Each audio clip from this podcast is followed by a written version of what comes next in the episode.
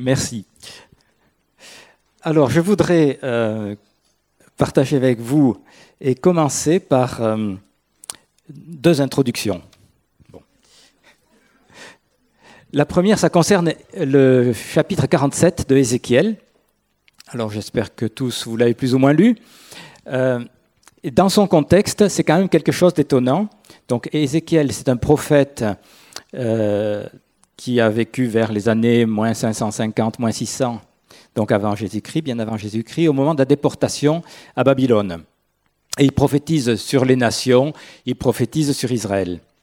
Et à partir du chapitre 40 jusqu'au chapitre 48, il y a toute cette, euh, une vision qu'il a et qu'il décrit. Par exemple, Ézéchiel 40, c'est l'introduction au verset 1 Ce jour-là, la main de l'Éternel fut sur moi, et il me conduisit là-bas. Dans des visions divines, il me conduisit dans le pays d'Israël, et me déposa sur une montagne très élevée, où se trouvaient au midi comme les bâtiments d'une ville. Et pendant six chapitres, il voit cette maison, on comprend que c'est le temple, et le pays. Il les voit en vision parce que euh, Jérusalem, comme le temple avait été détruit par les Babyloniens et n'était pas encore reconstruit. Mais il a une vision, il, voit une ville, une maison, et on, reconnaît euh, l'ensemble des bâtiments. Il a une vision très précise, très rigoureuse.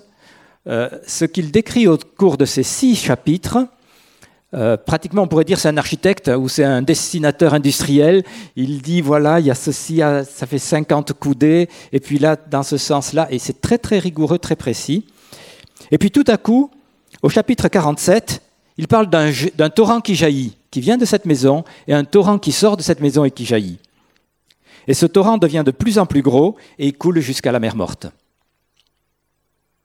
Et c'est étonnant parce que pendant euh, tous ces chapitres euh, il y avait quelque chose d'assez vraiment réglé, rigoureux, précis, dessinable presque. Et puis d'un coup, ce torrent qui jaillit, qui redonne vie à la région. Il y a des arbres qui poussent sur ces rives. Ils donnent des fruits douze fois par an. C'est pas courant. Et puis la mer morte redevient vivante, avec des poissons, et donc des pêcheurs, des filets. C'est vraiment une vision euh, si vous allez à la mer morte aujourd'hui, c'est vraiment une mer morte. Il n'y a pas de poissons, donc il n'y a pas de pêcheurs, il n'y a pas de filets, il n'y a pas de barques. À part les quelques endroits où il y a euh, une station touristique hein, pour aller essayer de s'y plonger, mais sinon, ça n'y a rien.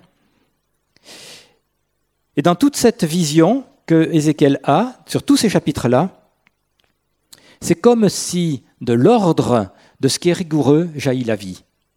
Moi j'aime bien. Je suis un peu comme ça. De ce qui est rigoureux de l'ordre jaillit la vie. Et c'est tout le contraire de ces vers d'un auteur euh, très peu connu. L'ennui naquit un jour de l'uniformité. Mais là, c'est le contraire. De l'uniformité, il y a la vie qui jaillit, pas l'ennui, la vie. Cette introduction, c'est pour dire que notre Dieu est un Dieu d'abondance. Ce torrent qui jaillit, ça parle du cœur de Dieu. Dieu est comme ça, il est généreux, il, est, il donne, il donne, il donne avec cœur. Et dans tous les domaines, notre Dieu est abondant, dans le naturel comme dans le surnaturel, dans la terre comme dans les cieux. C'est sa nature, Dieu est comme ça. Quand euh, Moïse cherche à connaître un peu plus, euh, d'un peu plus près Dieu, euh, dans Exode 34, Dieu se révèle riche en bonté, plein de compassion. Il fait grâce, il bénit jusqu'à mille générations. Si on compte mille générations depuis Moïse, ben, il y a encore du temps. Hein mille générations, si c'est 20 ans ou 40 ans, une génération, 20 000 ans, 40 000 ans encore, on a du temps. Dieu est un Dieu qui bénit. Il bénit infiniment. Et je voudrais appliquer ce principe de générosité aux relations humaines. Et mon fil conducteur sera l'eau qui jaillit l'eau qui coule. Mais je fais une seconde euh, remarque ou une seconde introduction avec deux passages qui sont comme des miroirs, comme deux extrêmes dans les relations. Et euh, à mon avis, on n'est ni complètement d'un côté, ni complètement de l'autre, heureusement, vous allez voir, mais on est quelque part. Le premier, c'est Philippiens 2, euh, versets 3 à 5. où l'apôtre écrit Ne faites rien par rivalité ou par vaine gloire, mais dans l'humilité, estimez les autres supérieurs à vous-même. Que chacun de vous, au lieu de considérer ses propres intérêts, considère aussi ceux des autres. Ayez en vous la pensée qui était en Christ Jésus.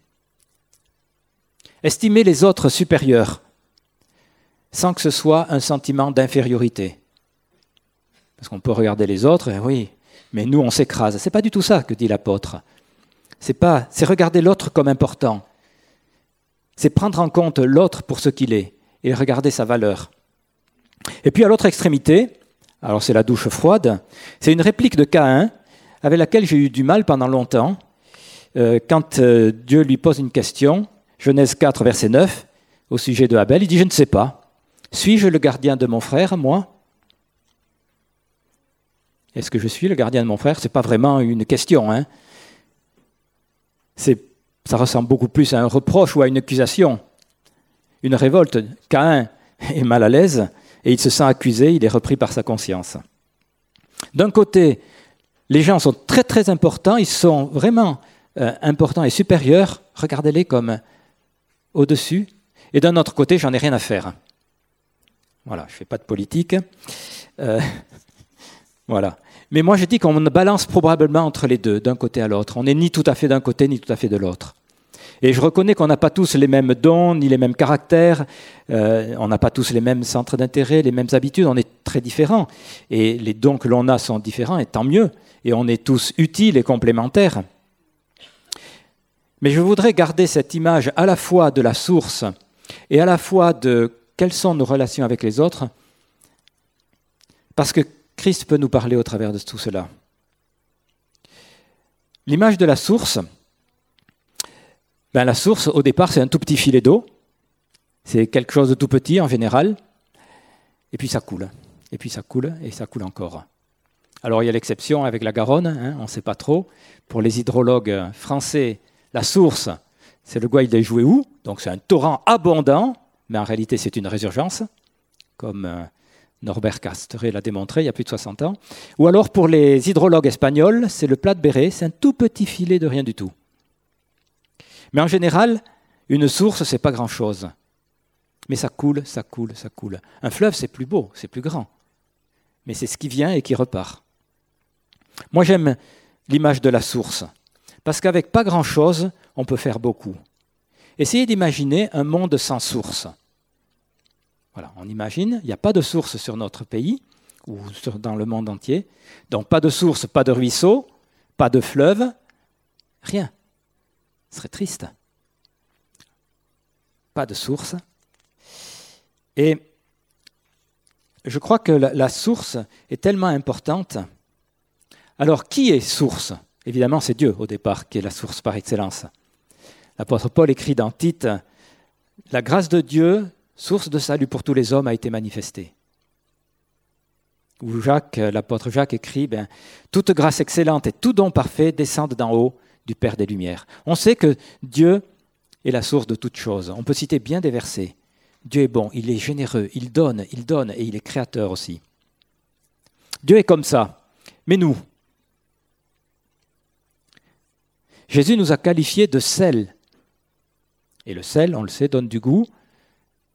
Il se donne et puis il disparaît. Et on, peut dire qu'un plat est bon, mais on ne fait pas attention qu'il est salé. C'est s'il manque de sel que là on le remarque. ça n'a plus de goût, c'est fade. Si tu es absent, si tu n'es plus là, est-ce que tu manques? Est-ce que les autres autour de toi s'en aperçoivent?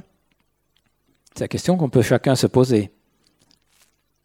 Alors je reviens à la source, et dans Genèse 12, Dieu parle à Abraham, il lui dit, je ferai de toi une grande nation, et je te bénirai, je rendrai ton nom grand, deviens donc une source de bénédiction. Et selon les traductions, on a deviens une source de bénédiction, ou bien sois une source de bénédiction, ou bien tu seras une source de bénédiction. Il y a différentes traductions, je ne connais pas assez l'hébreu pour euh, avoir une opinion personnelle, mais pour moi j'aime bien ce, ce terme deviens une source de bénédiction. Parce que c'est un commandement, mais en même temps qui nous donne le choix.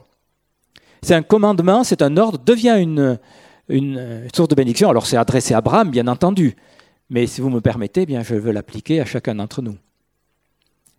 C'est un ordre, mais ça nécessite que chacun euh, s'y implique, que chacun soit acteur, et c'est un choix délibéré. Choisir d'être une source en regardant les autres comme importants.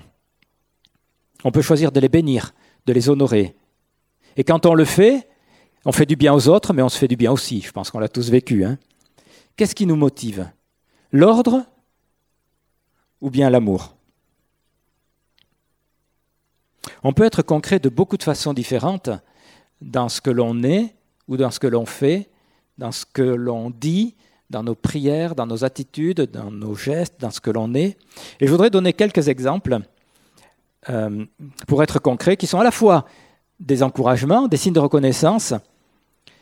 On a souvent parlé de, reconnaissance, dire merci au Seigneur, avec le terme zakar, vous vous en souvenez? Donc je voudrais prendre quelques aspects comme ça, très récents, mais euh, la gamme est infinie.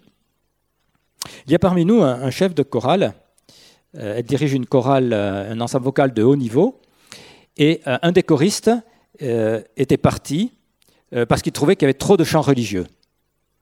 Et puis au bout d'un an, cette personne est revenue et elle lui a demandé pourquoi. Il avait fait le tour euh, des autres chorales sur Toulouse et il est revenu en disant, ben écoute, en fait, il y a une vie qui se dégage de toi, c'est ce qu'il disait au chef de chœur, il y a une vie qui se dégage de toi, c'est pour ça que je veux rester là. Waouh C'est super, hein Ah, c'est sa prière, bien sûr aussi, mais en tout cas, c'est la réalité. Il y a une semaine, il y a eu un mariage un peu délicat à cause de la situation des mariés, où il y avait pas trop d'ordre dans leur vie, mais euh, bon, après le mariage à la mairie, j'ai quand même pris la parole un petit moment, et puis euh, j'ai prié pour les mariés, parce que bénir c'est toujours important. Et euh, la maman m'a écrit ensuite, la maman de la mariée, merci pour ton message simple et efficace qui a touché les gens surtout la famille et les voisins. Tu as béni mon frère et ma sœur par un lien de bénédiction avec moi. Je ne l'avais pas réalisé, mais il y a quelque chose qui les a touchés profondément. Un autre euh, exemple. Vous vous souvenez, pour certains, de hum, Christophe et de Chadi euh, Cardone, qui sont partis à Paris il y a à peu près cinq ans, peut-être pas tout à fait. Il y a hum, quelques jours, elle a, euh, Monique, Chadi ou Monique, c'est ses deux prénoms, hein, euh, a écrit euh, Je bénis Dieu sans cesse pour l'amour que nous avons reçu à la CT quand nous étions arrivés en juillet, oui, en juillet 2011, pour le soutien avant, pendant et après notre mariage. Malgré la distance géographique, nous vous portons dans nos cœurs et nous prions que, votre, que notre Dieu ne cesse de faire pleuvoir sur chacun de vous ses bénédictions. Euh, j'ai écouté ta prédication et quelques-unes de Fabienne, ça m'a encouragé. Merci pour l'amour et la sagesse et les enseignements. À bientôt et que Dieu vous garde. Voilà. Monique, Christophe, Claire, Shalom et Cléa. Ils ont un troisième, une fille. Voilà. S'il y en a qui veulent plus de nouvelles, j'ai imprimé leur mail, je peux vous le donner. En tout cas, ils envisagent de revenir sur Toulouse dans un an et demi, deux ans, après la fin des études de Christophe. Qu'est-ce que je pourrais citer? Les veilleurs. Les veilleurs dans la maison de prière font pas beaucoup de bruit euh, à l'extérieur. Mais dans la présence de Dieu et dans l'intercession, ils sont réellement importants. Les veilleurs, ceux qui, tout au long de la semaine, la journée, parfois la nuit, se tiennent ici pour prier, pour intercéder, pour adorer le Seigneur et pour toutes sortes de, de temps dans sa présence. Eh bien, vous êtes des battants, des vaillants. Moi, je dis merci. Si notre euh, vie euh, commune, si le centre apostolique tient ferme, vous y êtes pour quelque chose. Et je veux vraiment dire merci. Comment être une source de bénédiction? Vous savez que Maïté, il y a une quinzaine de jours, s'est tombée, elle s'est fait des fractures au bassin, elle est hospitalisée. En deux jours, il y a douze personnes qui sont allées la visiter. De quoi me rendre jaloux? Mais vous l'avez bénie. Nous l'avons bénie. Elle bon, on l'a fatiguée aussi un peu. Hein Mais voilà, ce sont des exemples. Je pense aussi à une artiste qui a euh, quelques années a fait un tableau ici pendant un culte, c'est une américaine, un tableau très simple qui est dans le bureau de Fabienne. Pour moi, ce tableau, il me parle. Il me parle. C'est un dessin très simple, mais ça parle. peu importe la façon dont on le fait, je crois qu'on peut être une source de vie et de bénédiction pour beaucoup autour de nous. Proverbe 4, 23 dit Garde ton cœur plus que toute autre chose, car de lui viennent les sources de la vie. Garde ton cœur, veille sur toi-même. Et c'est là-dessus que je voudrais insister. Garde ton cœur, parce que c'est dans le secret que se, forge la réalité. C'est dans l'invisible que se prépare ce qui est visible. Par exemple, euh, au début de la grossesse, on ne voit pas le bébé, et pourtant il est réellement là. Il est là, dès les premiers jours. Quand Jésus parle de la prière, Matthieu le rapporte, Matthieu 6, verset 6, quand tu pries, entre dans ta chambre, ferme ta porte, prie ton Père qui est dans le lieu secret, et ton Père qui voit dans le secret te le rendra. Il y a des choses comme ça qui, qui sont importantes et qui se font dans le secret, là où on est tout seul avec le Seigneur. Quand une source d'eau coule et coule en continu, c'est qu'il se passe quelque chose dans la montagne. Il m'est arrivé de rester des minutes devant une source d'eau, comme ça, à méditer, à me dire, mais cette eau, ça coule, ça coule, pendant des minutes et des minutes. Et puis, il y a toujours cette eau qui coule. Des fois, ça me trouble, je ne sais pas pourquoi, je suis comme ça, mais il y a quelque chose dans la montagne que je ne connais pas, mais qui fait que l'eau coule, coule, coule. Vous savez, il y a la publicité pour pas mal d'eau de source. Hein. Voilà, ça a pris des années, des siècles, certains disent, et elle est purifiée, euh, et voilà, et on vous la sert dans une bouteille. Mais c'est une belle image pour parler du cœur de l'homme. C'est ce qui est secret, ce qui se passe dans le secret qui est là et qui veut couler. Ce qui alimente nos vies et qui va déborder, ça vient du lieu secret de nos cœurs. C'est la source de la vie, selon le proverbe. Alors bien sûr, il ne faut pas que notre source soit amère. Hein, si nos cœurs ne sont pas purifiés, ce qui va euh, couler, ben, c'est de l'amertume. L'apôtre Jacques dit il ne faut pas qu'une source donne à la fois de l'eau douce et de l'eau amère. Pour ça, on a besoin donc de purification, sanctification, délivrance. Euh, je vous renvoie vers le message de Fabienne de la semaine dernière, hein, c'est indispensable. Et pas qu'une fois, en continu. Mais j'ai envie de parler aussi de l'intimité avec le Seigneur. Et dire, mais quelle est l'intimité que l'on prend? Quelle communion avec le Saint-Esprit? C'est là que va se tisser la réalité de ce que nous sommes les uns et les autres. Alors bien sûr, après, ça va déborder. Mais c'est là que c'est important. Les, premiers apôtres, les premiers disciples, euh, dans Acte 4, il est dit qu'on les reconnaissait pour avoir été avec Jésus. Il y avait quelque chose, une proximité qui s'était vue, une proximité, une intimité avec le Seigneur, et une intimité avec la vie du Saint-Esprit qui s'était vue et qui avait touché. Et les Juifs de Jérusalem l'ont bien vu. On parle parfois d'être des guerriers amoureux. On l'a dit deux, trois fois, quelques fois, peut-être plus souvent encore. Et c'est un mot d'ordre qui résume bien. Soyons amoureux de Dieu. Soyons amoureux des frères et sœurs, si on peut le dire comme ça. Soyons amoureux des proches aussi.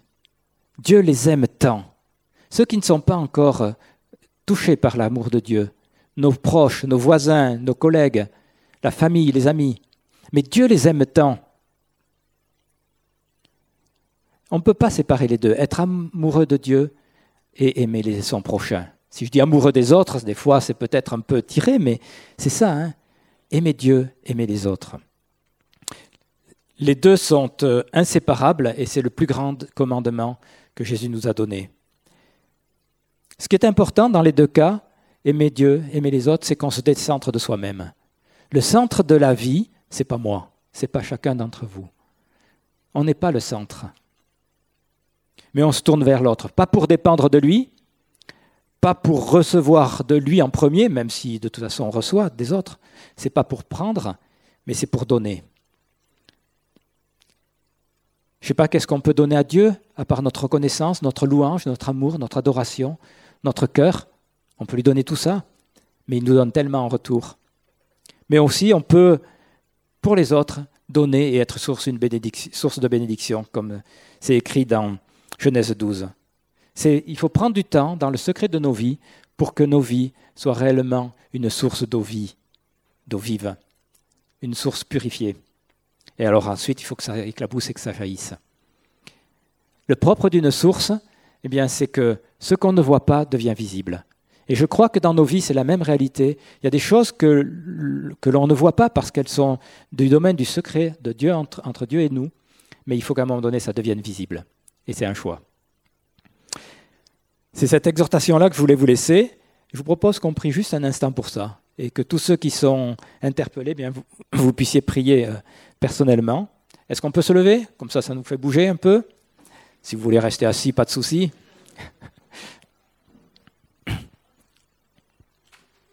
Père, je bénis ton nom pour euh, qui tu es et pour euh, ta nature que l'on connaît un peu et qu'on doit connaître de plus en plus. Mais je prie Seigneur pour que moi-même, pour que chacun d'entre nous, on trouve la vie auprès de toi et que cette vie-là déborde et jaillisse dans tous les domaines. Père, je réellement que nous puissions être chacun une source de bénédiction par ta grâce, Seigneur, par la vie que tu as mise. Seigneur, tout vient de toi, je le reconnais. Alors aide-nous à décider, à choisir, ou être renouvelés dans notre choix. Oui, que ton nom soit glorifié, afin que ton nom soit connu et que nous soyons tous une source de bénédiction. Amen.